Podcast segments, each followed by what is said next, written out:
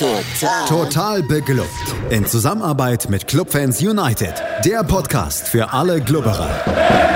Alles, Alles zum ersten FC Nürnberg auf meinsportpodcast.de. Herzlich willkommen zu einer neuen Ausgabe Total Beklubbt, dem Magazin über den ersten FC Nürnberg auf meinsportpodcast.de. Mein Name ist Felix Amrein und wie immer bin ich nicht alleine, sondern habe zwei Gäste an meiner Seite, die sich das letzte Montagabendspiel der Zweitligageschichte ebenfalls angesehen haben und wahrscheinlich ähnlich erfreut darüber waren, ihren Montagabend derart verbracht zu haben. Und das sind Simon Strauß. Hallo Simon. Hallo. Und Felix Völkel. Hallo Felix. Hallo. Ja, 2 zu 5 hieß es am Ende aus Sicht des ersten FC Nürnberg. Torrekord immerhin geknackt für einen Spieltag, möchte man sagen. Rosenlöcher trifft als letzter Spieler in einem Montagabendspiel der Zweitligageschichte. Zumindest Stand heute. Mal gucken, ob es nicht doch irgendwann wiederkommt. Ja, und das sind dann gefühlt auch schon die guten Geschichten, die es zu erzählen gibt. Ansonsten war da vieles dabei, was wenig berauschend war. Äh, wir schauen es uns an trotzdem an, wollen darüber hinaus über eine Trainerpersonalie sprechen, die die U21 betrifft und natürlich über die Neuverpflichtung von Christopher Schindler, der in der nächsten Saison womöglich den Georg Markreiter für den ersten FC Nürnberg gibt, aber dazu später mehr. Georg Markreiter, Simon, ist aber ein gutes Stichwort. Ähm, blicken wir auf die Aufstellung. Robert Klaus hat vor dem Spiel sinngemäß gesagt, es hätte auch ein Bus gereicht, um nach Hamburg zu fahren. Ich glaube, damit hat er nicht Unrecht. Ja, also 18 Leute in, wenn eigentlich 20 möglich sind, sagt alles. Es gab, also Markreiter hatte ja unter der Woche nicht trainiert, war dann zwar auf der Bank, glaube ich, sogar dabei, aber ja, bringt wenig, den von Anfang an reinzustellen, wenn er komplett kein Training hatte. Nürnberger viel aus, äh, was vermutlich auch die, die Schmerz, der schmerzhafteste Ausfall äh, war fürs Spiel und Borkowski mit äh, Weisheitszahn-OP. Also ich habe damals, glaube ich, nach meiner Weisheitszahn-OP gekickt, aber ich bin auch kein Profi. Von daher, er ist krankgeschrieben und fertig. Da muss man, muss man leider mit leben. Aber ich denke, der wird dann im nächsten Spiel wieder dabei sein gegen Bochum. Ja, und die, als Ersatz äh, kamen dann eigentlich auch die üblichen Verdächtigen zum Einsatz. Also Dovedan, äh, Schuranov und Hack, glaube ich, waren es, ne? die dann von Anfang an spielen durften. Ja, Mühl auf jeden Fall ja für Markreiter dann in der ersten Elf. Ja, genau. Ähm, ich kann sagen, ich hätte nach meiner Weisheitszahn-OP definitiv nicht kicken können. Ähm, da wäre, glaube ich, alles in meinem Gesicht explodiert. Insofern gute Besserung an Dennis Borkowski an dieser Stelle. Ja, Felix, äh, Simon hat schon so ein bisschen gesagt, ne?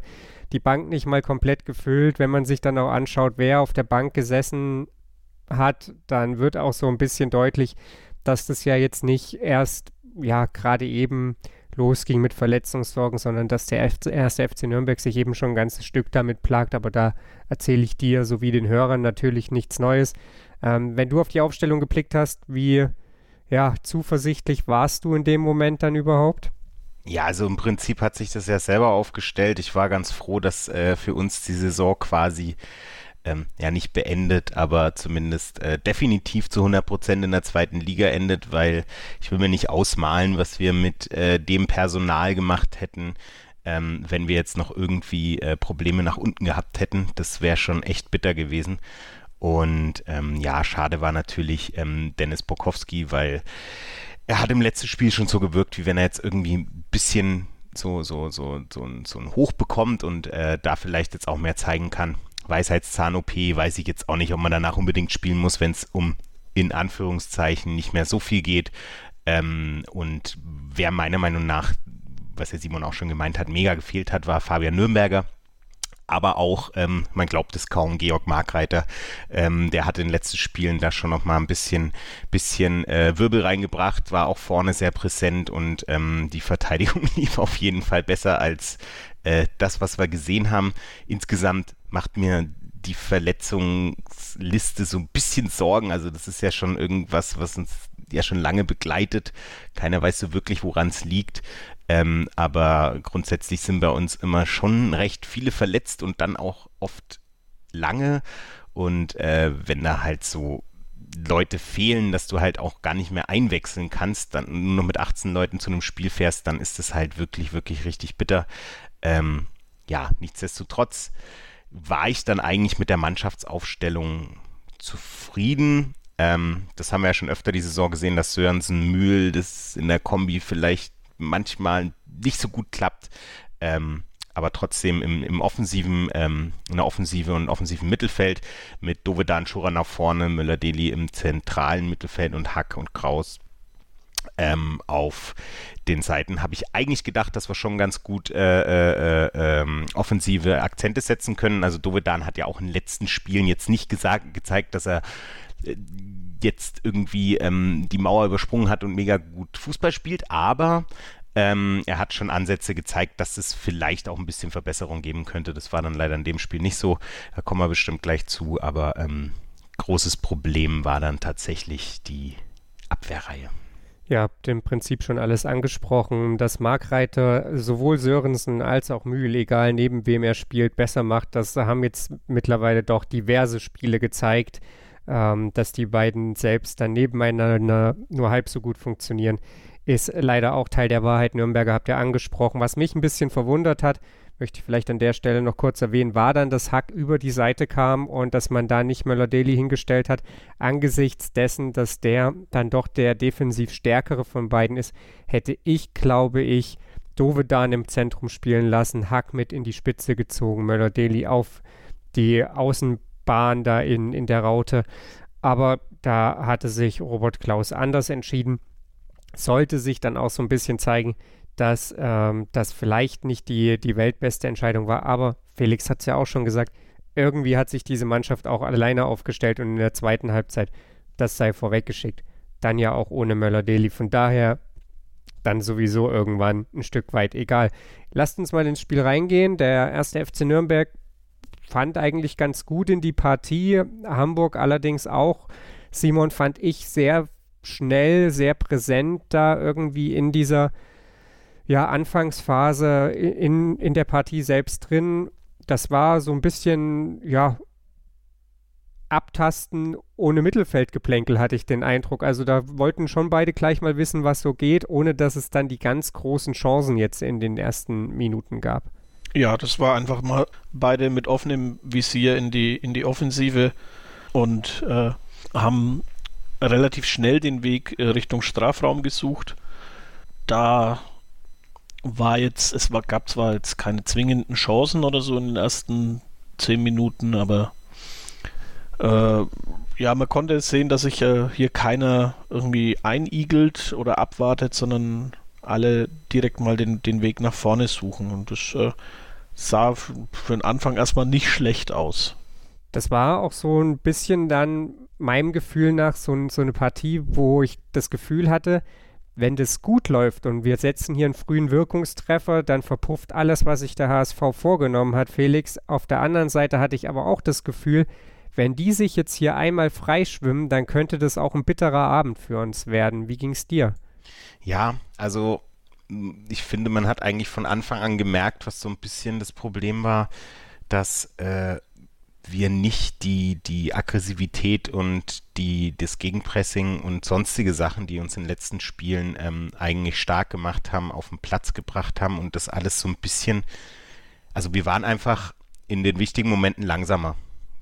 Fast in jedem Zweikampf ein bisschen langsamer ähm, und äh, man hat auch schon von Anfang an gemerkt, dass ähm, Jatta auf seiner Seite eigentlich sowohl Hack wie auch Handwerker ähm, in Geschwindigkeit, in äh, Körperbetonung und Zweikämpfen eigentlich fast keine Chance hatten. Das hat ein bisschen gewirkt auf mich, wie wenn ein, ein A-Spieler gegen, gegen ein bisschen niedrigen Jugendspieler spielt, ähm, weil einfach er, er, so gewirkt hat, wie wenn er die auf jeden Fall ähm, ausspielt. Und es war, also ich sag mal so, ähm, wenn es dann Richtung Angriff des HSVs ging, schon immer sehr brenzlig und wie ich schon gesagt hatte, haben wir da sehr langsam gewirkt und deswegen hatte ich da schon die Befürchtung, dass das ein bitterer Abend werden kann.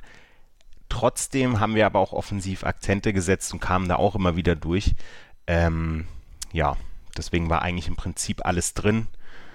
Und ja, aber nicht wirklich gut vom FCN. Also sie haben, wie gesagt, nicht das auf den Platz gebracht, was sie in den letzten Spielen geschafft haben und das war eigentlich schade.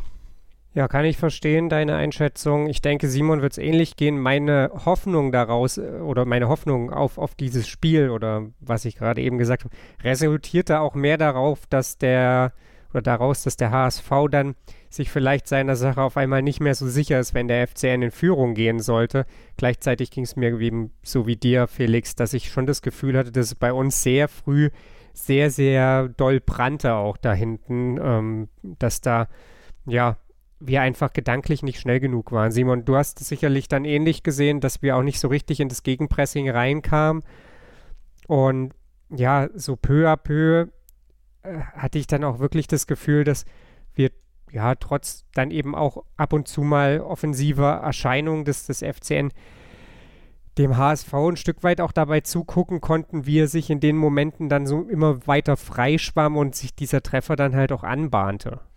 Ja, auf jeden Fall. Also es, es, es fehlte auch definitiv eben dieser, der, der bereits erwähnte Fabian Nürnberger, der äh, auf der linken Seite eigentlich eben die, die, gerade die, die Zweikämpfe im, im Gegenpressing eben sucht, annimmt und vor allem auch gewinnt.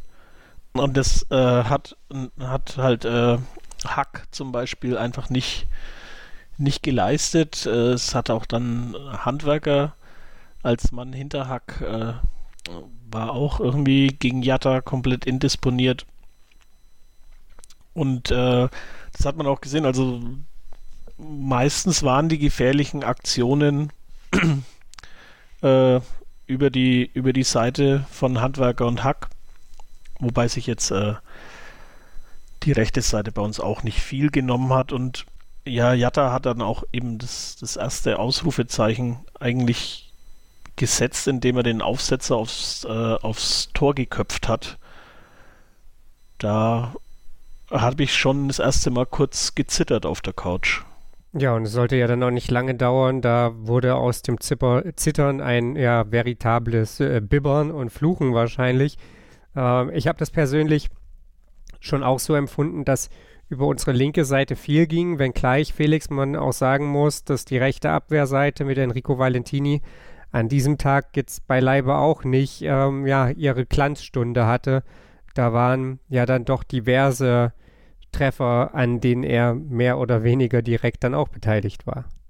Ja, definitiv. Also insgesamt die komplette Abwehrreihe ähm, war einfach nicht vorhanden so kann man es eigentlich fast sagen. Ähm, das war viel zu einfach, da war viel zu wenig ähm, Aggressivität, die Zweikämpfe wurden nicht gewonnen und sie haben eigentlich im Prinzip überhaupt gar nicht äh, verstanden, wie der HSV spielt und sind überhaupt gar nicht hinterhergekommen und ähm, ich meine, wenn man dann jetzt zusammenfassend auch mal auf die Kickernoten guckt, dann äh, spiegelt es eigentlich auch wieder, wenn der beste Spieler der ist, äh, der ein Eigentor gemacht hat mit 4,5, ähm, die restlichen sich zwischen 5,5 und 6,0 bewegen, dann ist eigentlich so ziemlich alles gesagt, was äh, die Abwehr geleistet hat und auch im Aufbauspiel ähm, ging da jetzt nicht wirklich so viel. Das war einfach nichts von hinten. Ja, und das, glaube ich, kann man dann auch irgendwie so ein bisschen gefühlt zusammenfassend dann schon fast stehen lassen äh, ja, bei Clubfans United kommt man ein bisschen zu einer anderen Benotung. Da ist Valentini marginal besser als der Rest.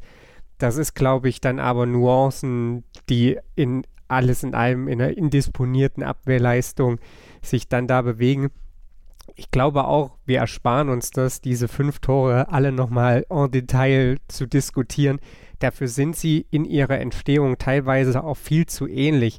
Simon, nur nochmal so ganz allgemein, weil es gab so ein paar Sachen, die halt schon aufgefallen sind. Ähm, das war mitunter so, dass nach Befreiungsschlägen wir den Ball dann nicht festmachen konnten, der quasi wie ein Bumerang zurückkam, beziehungsweise eben auch, ja, so übermotivierte Grätschen oder, oder ähnliches, ähm, ja, uns da in die Bredouille so ein bisschen gebracht haben, dass dann teilweise die Abwehr auch verschieben musste, das dann aber einfach nicht in der Geschwindigkeit tat, wie ja, letzten Endes der, der HSV spielte, beziehungsweise selbst wenn alle vier standen, ähm, verschob man einfach nicht in der Geschwindigkeit, wie der HSV spielte.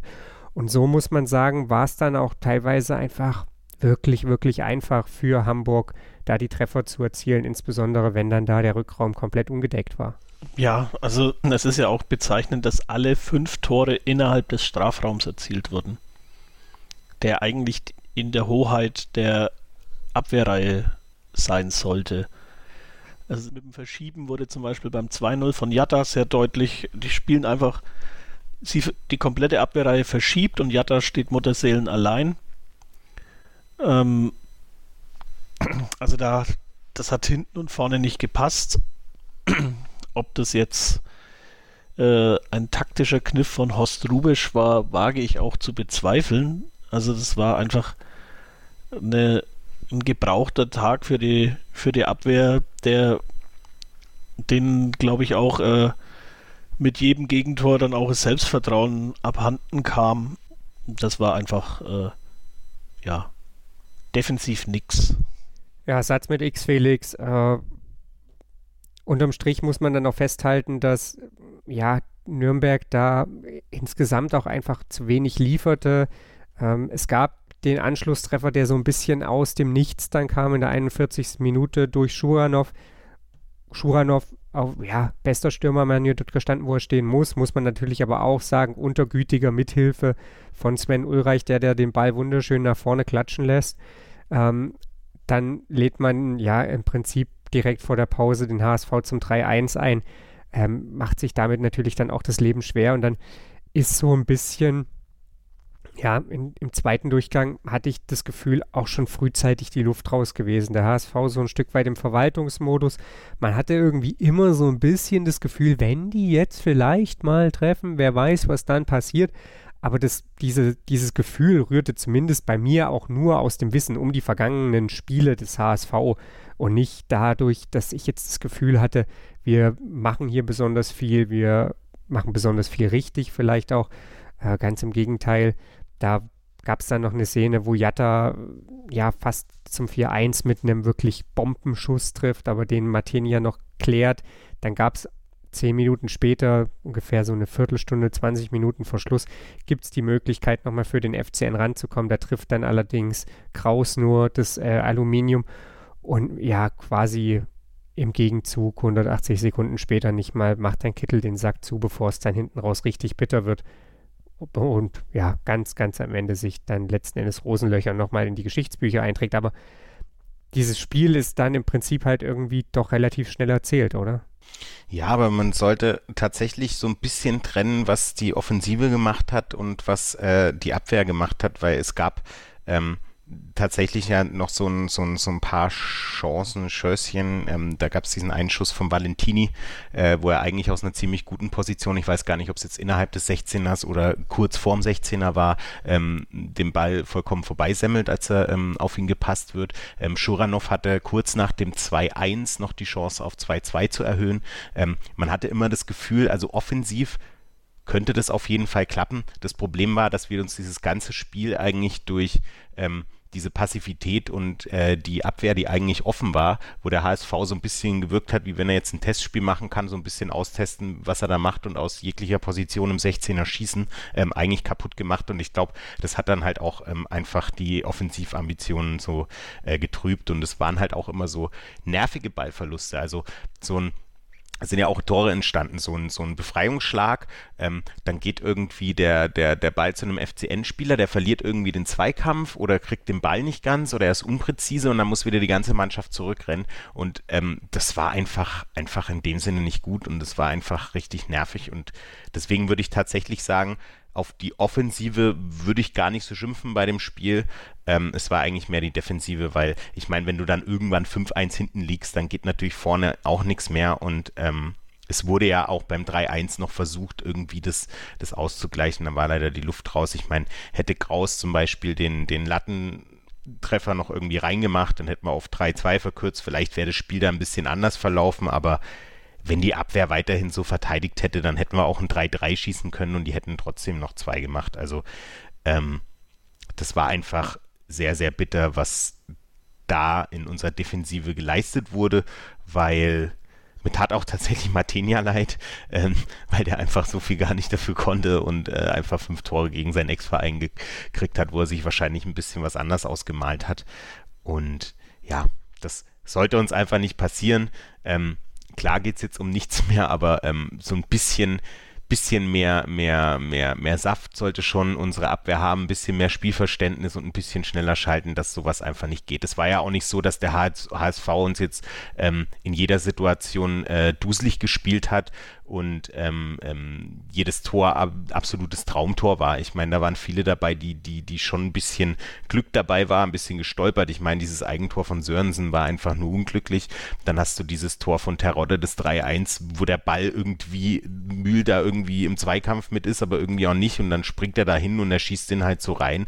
Dann dieses Tor von Kittel, ich glaube, das war das 4 zu 1, wo er einfach komplett frei steht im, in unserem 16er, sich den Ball nochmal stoppen kann, sich aussuchen kann, wo er hinschießt. Ähm, sowas darf einfach nicht passieren. Ich meine, da kannst du tatsächlich einfach sagen, das war Defensivversagen und deswegen haben wir das Spiel verloren. Ansonsten wären wir vielleicht nochmal knapp rangekommen, hätten unentschieden spielen können und mit viel Glück gewinnen, aber ähm, das mit dem Gewinnen lasse ich lieber weg. Aber es wären Unentschieden möglich gewesen, wenn eben wir da ein bisschen besser verteidigt hätten, weil der HSV Klar hatten die noch ein paar mehr Torchancen, aber es war halt so leicht für die, dass ich nicht mal sagen würde, die haben jetzt ein mega gutes Spiel abgeliefert. Die haben einfach gemerkt, heute geht einiges und konnten dann eben frei aufspielen und haben uns ja fünf Tore eingeschenkt und das war einfach unnötig. Auch dieser Elfmeter, das war auch vollkommen unnötig. Also das war vor allem so, dass er äh, Mühl in diesem Moment ich glaube, die zwei Minuten vorher zwei, drei Bälle richtig gut geklärt hat. Und ähm, dann kam eben dieser, dieser, dieser, dieser Pass in den freien Raum. Der FCN hat wieder zu spät geschalten und dann ähm, konnte man sich quasi nur noch äh, behelfen mit einem, ich ziehe den jetzt irgendwie zu Boden, was das dann genau bringen soll, weil das war ein klarer Elfmeter, weiß ich nicht. Aber das hat irgendwie ins ganze Spiel gepasst. Da hat sich Lukas Mühl vielleicht gedacht, wenn Robin Hack von hinten angesprungen kann und das T-Shirt einfach so lange hält, bis es gefühlt nachgibt und es dafür keine gelbe Karte gibt, dann versuche ich das hier auch mal in ähnlicher Art und Weise, äh, beziehungsweise auch, es gab ja auch so ein Duell Leistner gegen Dovedan, wo ja andere Schiedsrichter sich vielleicht ein bisschen anders entschieden hätten. Da hat Lukas Mühl vielleicht einfach sein Glück versucht. Nehmen wir es mal so wohlwollend hin. Simon, hast du noch ergänzende Anmerkungen zur Partie? Ja, äh, mit einer mit einer stabilen Defensive hätte man tatsächlich auf diesen HSV doing HSV Things äh, Faktor hoffen können und dann wäre vielleicht sogar ein Unentschieden drin gewesen, trotz einer 3-1 Führung oder so, weil äh, da wären sie dann wahrscheinlich wieder ins Wackeln gekommen, wenn jetzt, wie Felix schon sagte, der von äh, Kraus reingegangen wäre und wir defensiv stabil gestanden hätten. Aber so war halt einfach unsere, äh, unsere Abwehr irgendwie four shades of Scheiße. Also da war einer schlechter als der andere und ja, so gewinnst du da sicher keinen Blumentopf. Ja, ich denke, es wird deutlich, es ist sehr viel Konjunktiv. Wann wäre was vielleicht irgendwie möglich gewesen? An dem Abend war ja sehr, sehr wenig möglich. Unterm Strich bleibt irgendwie das Gefühl, dass Fabian Nürnberger, aber auch vor allem Georg Markreiter irgendwie dieser Mannschaft sehr, sehr gut getan hätten. Ähm, sie waren nicht da, sie waren nicht verfügbar und so gab es am Ende ein 2 zu 5, das auch in der Höhe absolut verdient so ausging und man tröstet sich damit, dass der HSV nun wenigstens vielleicht noch das vierte Kleeblatt abfangen könnte vom Relegationsplatz. Alles in allem, ja, es wurde schon gesagt, bleibt natürlich zu hoffen, dass man das jetzt in den kommenden zwei Spielen nicht ebenfalls so angeht äh, und die Saison einfach austrudeln lässt. Zum einen natürlich aufgrund des TV-Geldes, zum anderen weil ja, es irgendwie auch einfach schön wäre, wenn man sich vielleicht mit einem bisschen positiven Gefühl in die Sommerpause verabschiedet und nicht ähm, ja mit Klatschen, äh, die aneinandergereiht aufeinander folgen. Aber ziehen wir erstmal einen Schlussstrich unter dieses Spiel, das, wie gesagt, ja, alles in allem ein komplett gebrauchtes war. Und ähm, ja, widmen uns gleich hier bei Total Beklubbt anderen Dingen. Äh, wir sprechen über Christopher Schindler, der hoffentlich nächste Saison der FCN-Abwehr mehr Stabilität verleiht. Schatz, ich bin neu verliebt. Was? Drüben. Das ist er. Aber das ist ein Auto. Ja, eben. Mit ihm habe ich alles richtig gemacht. Wunschauto einfach kaufen, verkaufen oder leasen. Bei Autoscout24. Alles richtig gemacht. Hey, Malte Asmus von meinsportpodcast.de hier. Ab März geht's weiter mit unseren 100 Fußballlegenden. Staffel 4 bereits. Freut euch auf Zlatan Ibrahimovic, Michel Platini, Cesar Luis Minotti, Paolo Maldini, um nur mal vier zu nennen.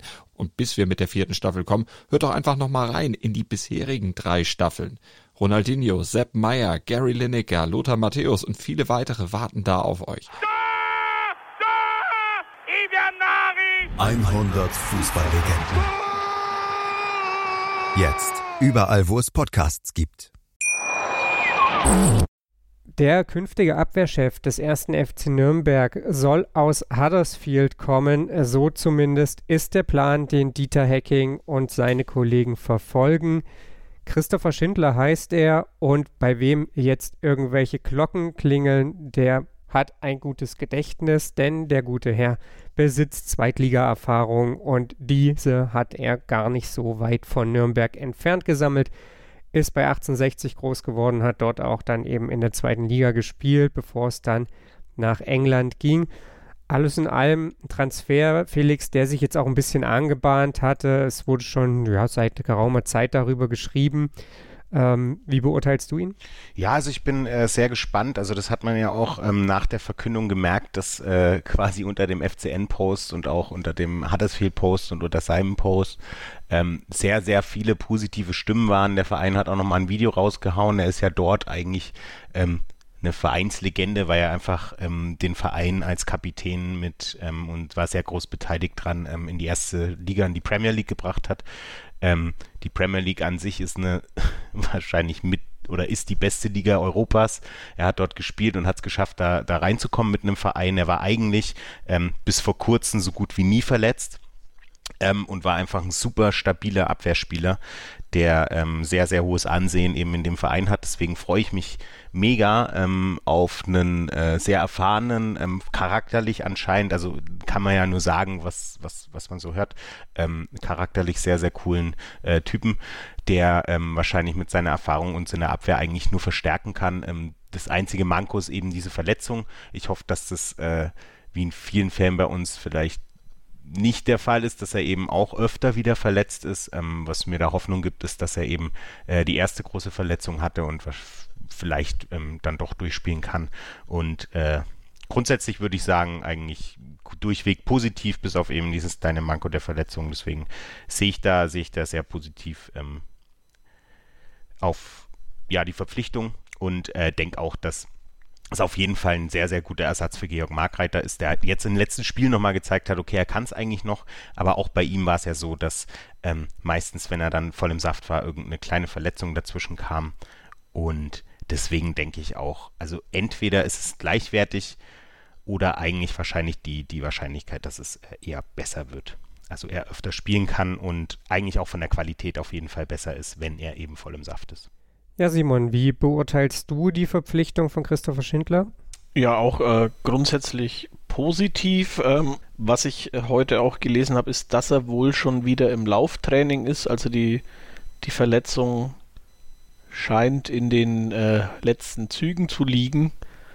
Somit äh, bin ich guter Dinge, dass wir zur neuen Saison dann einen äh, fitten Christopher Schindler in der Abwehrreihe haben, der dieser dann äh, hoffentlich die, die benötigte Stabilität gibt. Ähm, es wurde so, also in den Medien auch ein bisschen kritisiert, ja, er ist halt nicht der schnellste, aber er, das muss er äh, scheinbar durch ein unglaublich gutes Stellungsspiel äh, wieder wettmachen.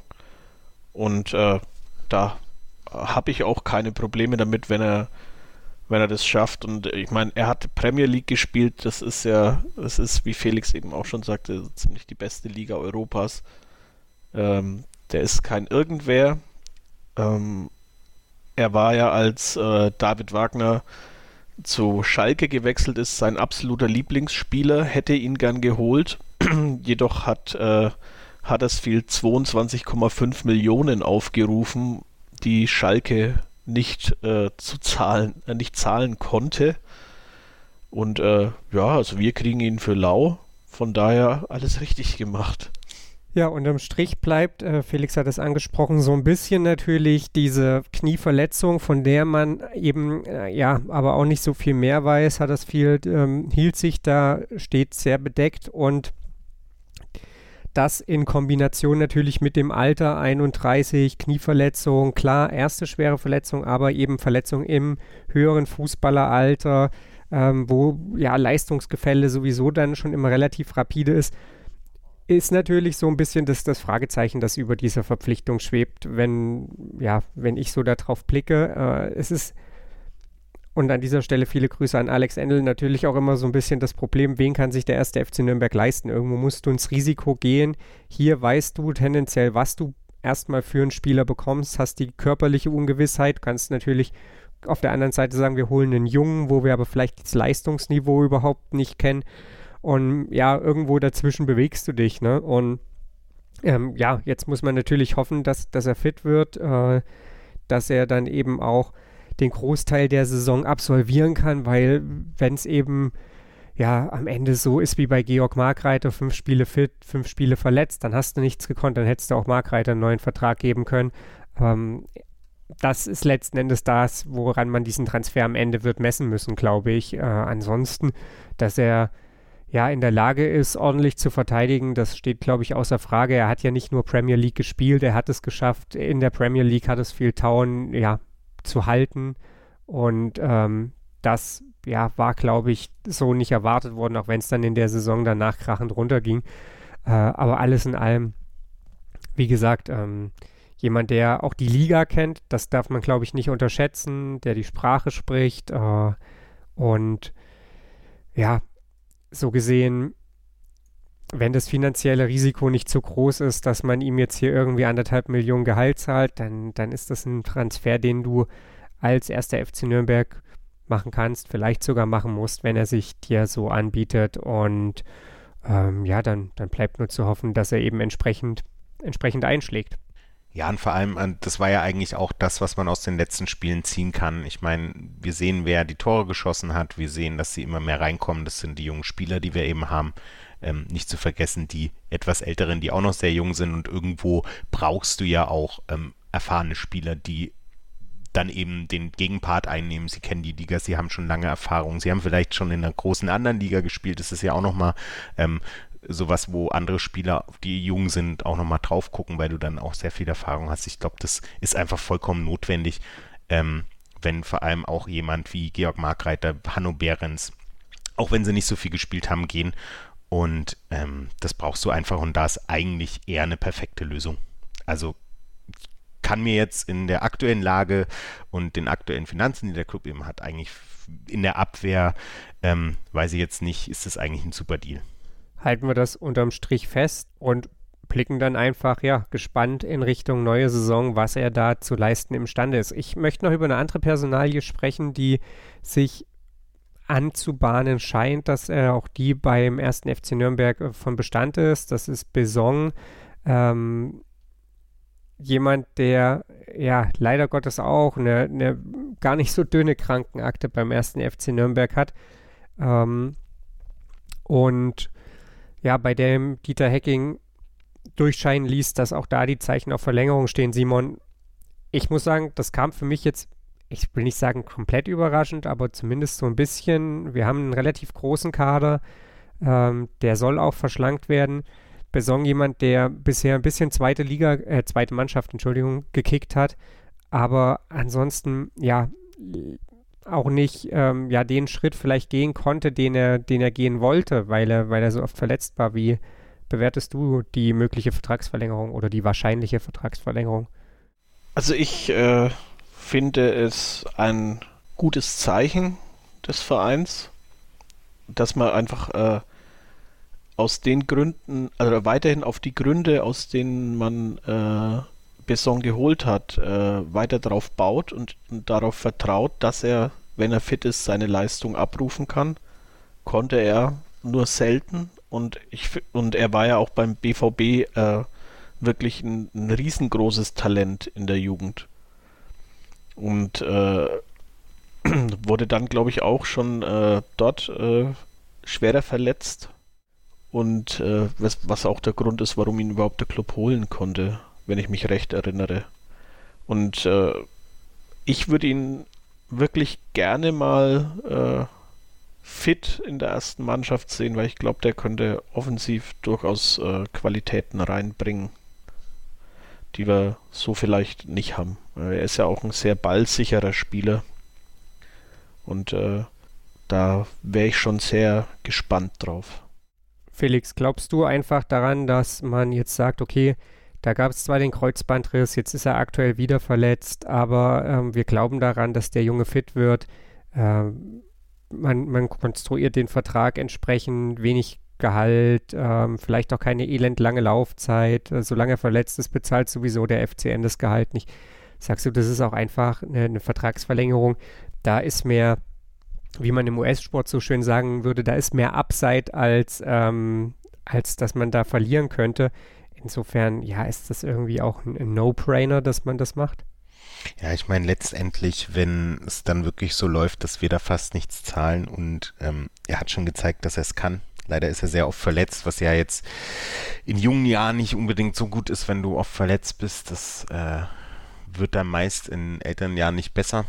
Mm, aber ich finde es auch gut, dass man äh, so einen jungen Spieler dann irgendwie noch die Chance gibt, dann vielleicht doch noch den Sprung zu schaffen, wenn es dann nicht klappt und letztendlich der FCN dann nicht wirklich finanziell ähm, groß was reinsteckt, warum nicht? Also ähm, er hat es gezeigt, vielleicht kann er es nochmal zeigen und wenn es dann in dieser Zeit beim Club nicht läuft, dann, dann ja, dann war es das vielleicht, aber so hat man halt einen jungen Spieler nochmal die Chance gegeben, das vielleicht auch mit seinem Talent, das er definitiv hat, ähm, nochmal zu schaffen. Und deswegen finde ich das auch vollkommen okay. Wir haben jetzt zwar in der Offensive nicht gerade einen Mangel an Spielern, aber ähm, das ist definitiv ein Spieler, wenn er spielen kann, der, den man äh, einsetzen kann und aufbauen. Mal gucken. Es, es ist so ein bisschen so eine, so eine Überraschungskiste. Und ja, es kann auch einfach sein, dass er nie in der ersten Mannschaft spielen wird. Ähm, falls das der Fall ist, dann war es halt leider so. Aber ja, wie gesagt, die Chance bekommt er und das finde ich eigentlich cool. Ja, wie gesagt, bleiben wir mal dran, ähm, wünschen ihm natürlich erstmal jetzt erneut gute Besserung. Wie gesagt, erst Kreuzbandriss und jetzt ja aktuell wieder verletzt. Ähm, gucken wir mal, was da am Ende rauskommt. Hoffentlich ein geiler Fußballer für den ersten FC Nürnberg ähm, und vor allem ein fitter. Eine Personalie haben wir noch, die wir besprechen wollen. Christian Fiel übernimmt die U21 des ähm, ersten FC Nürnberg, also die zweite Mannschaft. Also wird er womöglich dann sogar Trainer von Beson. Mal gucken. Ähm, jemand, den man ja aus der Liga alleine kennt, ähm, auch daher kennt, dass er eben den Ge ja, damaligen Gegner Dynamo Dresden als, als Cheftrainer schon betreut hat. Äh, ja, jemand, von dem ich jetzt nicht unbedingt gedacht hätte, dass er kommt, einfach weil ich ihn irgendwie so, so fest mit Dynamo Dresden assoziiere, dass ich ihn mir nicht bei, beim ersten FC Nürnberg vorstellen konnte. Aber äh, alles in allem eine Personalie, die, ja, glaube ich, definitiv eine ähm, ne, ne Menge verspricht, Simon, oder? Ja, auf jeden Fall. Also ich finde, Fiel hat damals bei Dresden durchaus auch versucht, attraktiven Fußball zu spielen. Also auch technisch schönen Fußball. Und äh, mich hat es tatsächlich auch gewundert, dass er sagt, ja, er macht hier äh, Trainer in der U21, weil ich äh, eigentlich erwartet hätte, dass er schon irgendwo auch von der, von der ersten Mannschaft in mindestens der dritten Liga äh, begehrt würde. Aber also ich bin mit der Personalie soweit eigentlich sehr zufrieden. Besser als erwartet sogar. Also, dass man jemand wie Christian Fjell für Nachwuchs holt äh, oder bekommt, ist bei den aktuellen Leistungen und der aktuellen der, vom Club eigentlich äh, verwunderlich, weil diese große Strahlkraft haben wir ja eigentlich doch nicht mehr. Ja, womöglich. Ja, bei Christian Fjell dann auch so ein bisschen im Hinterkopf U21, weniger medialer Druck, weniger, äh, ich will nicht sagen Erwartung, weil das wahrscheinlich falsch ist, aber weniger Ergebnisdruck vielleicht auch, ähm, mehr die Möglichkeit zu arbeiten. Er ist ja damals dann auch so ein bisschen, sofern ich mich richtig erinnere, auf diesen Cheftrainerposten draufgerutscht. Er hatte ja zunächst äh, die Nachwuchsmannschaften bei Dynamo trainiert, dann war mal Interimstrainer, dann ja, wurden, wurde, glaube ich, Walpurgis gefeuert, wenn ich es jetzt noch richtig im Kopf habe, und daraufhin wurde er dann Cheftrainer. Was ich auf jeden Fall noch im Hinterkopf habe aus der damaligen Zeit, ist, dass man bei Dynamo Dresden ein Fankreisen immer sehr, sehr viel von ihm gehalten hat. Und dass man da immer so ein bisschen das Gefühl hatte, dass die dieses Marek Mintal-Dilemma äh, damit mit ihrem Christian Fjell eben haben, äh, super Typ, wollen wir im Verein behalten, darf bitte auch die erste Mannschaft trainieren, aber hey, bitte jagt den niemals vom Hof. 15 Spiele später ähm, geschah dann genau das. Alles in allem jemand, der, der von den Fans auf jeden Fall riesig geschätzt wurde. Felix, wie bewertest du den Transfer? Ja, super Oder die gut. Verpflichtung also ich hätte, vielmehr. Ja, äh, ich hätte das auch nicht erwartet. Also ähm, um für unsere U21, was ja, was ja definitiv eigentlich eine unserer wichtigsten Mannschaften nach der, nach der ersten Mannschaft ist, weil einfach da wir sehr viele Nachwuchsspieler rausziehen, die auch immer wieder ähm, den Sprung in den Profikader schaffen. Eine mega wichtige äh, Position. Und da jemanden zu haben wie äh, Fiel ist, glaube ich, äh, Gold wert weil er schon gezeigt hat, dass er eben auch äh, schnellen äh, Fußball spielen kann, was vielleicht dann auch zusammenpasst mit äh, dem, was dann Klaus spielen will. Und ähm, ich glaube, da halt so eine, so eine, da die Durchlässigkeit bei Nürnberg ja schon ziemlich gut ist, eben auch von der U21 in die erste, ist es, glaube ich, ein, ein super cooles Ding. Und er hat eben auch nicht den Druck. Vielleicht war das ihm am Ende dann auch ein bisschen viel. Ähm, oder er versucht einfach ähm, nach der Zeit, also er war ja 18, 19 Trainer, jetzt haben wir äh, die nächste Saison 21, 22, hat in der Zwischenzeit vielleicht nichts gefunden. Er war vorher schon Jugendtrainer in der, also erst Assistant in der U19 bei Dynamo Dresden und dann U17. Ähm, und ihm hat es wahrscheinlich auch Spaß gemacht, mit den jungen äh, Spielern ähm, zu arbeiten. Und ich glaube, vielleicht unterschätzt man das auch immer so ein bisschen.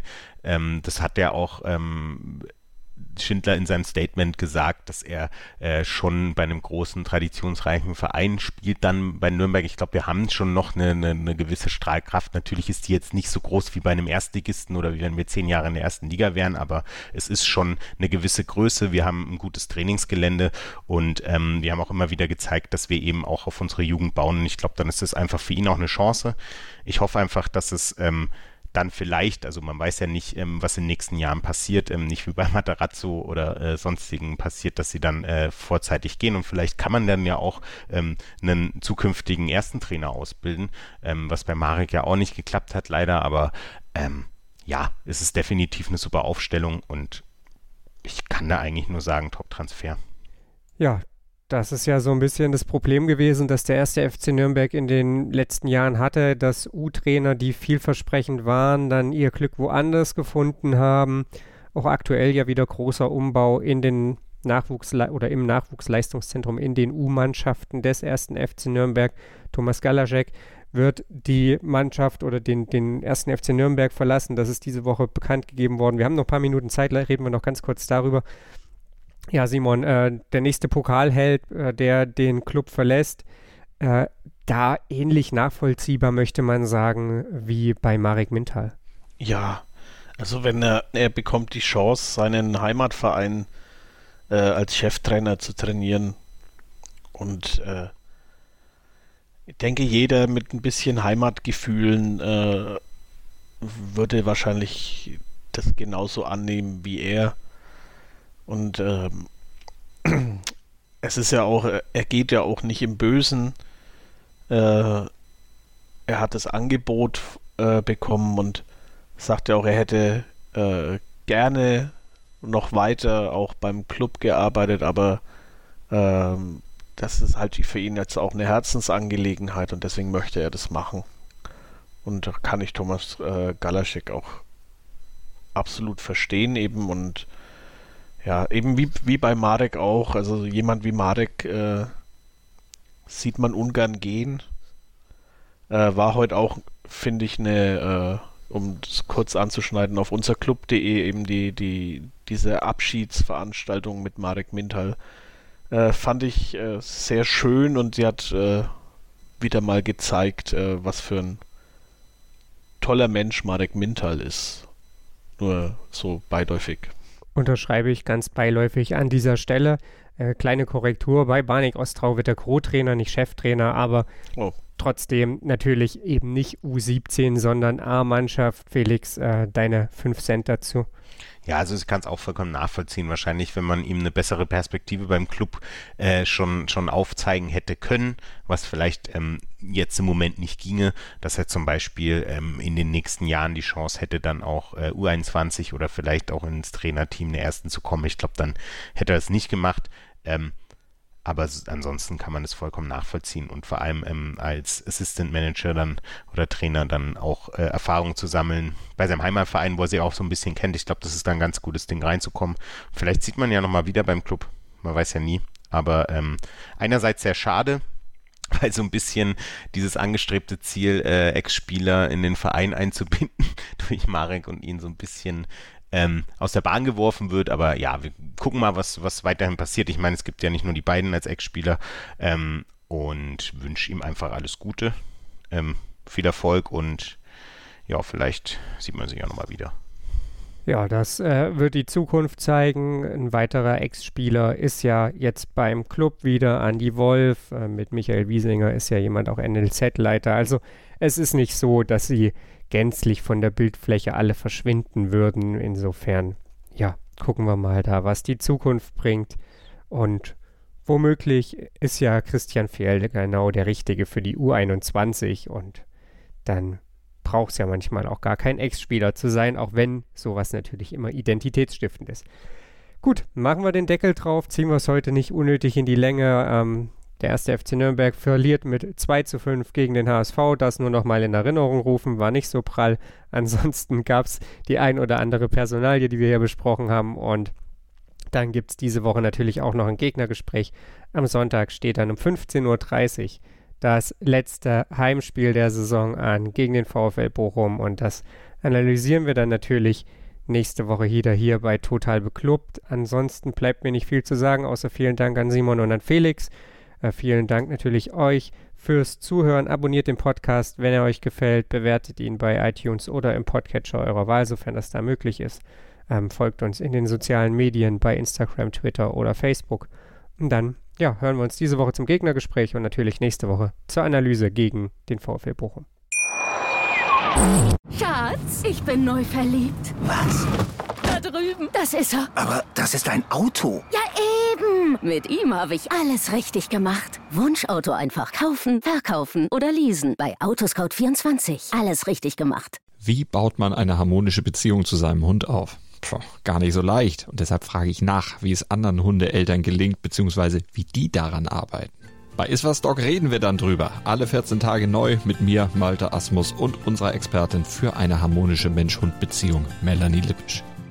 Iswas Dog mit Malte Asmus. Überall, wo es Podcasts gibt. Total. Total beglückt. In Zusammenarbeit mit Clubfans United. Der Podcast für alle Glubberer. Alles, Alles zum ersten FC Nürnberg auf meinsportpodcast.de.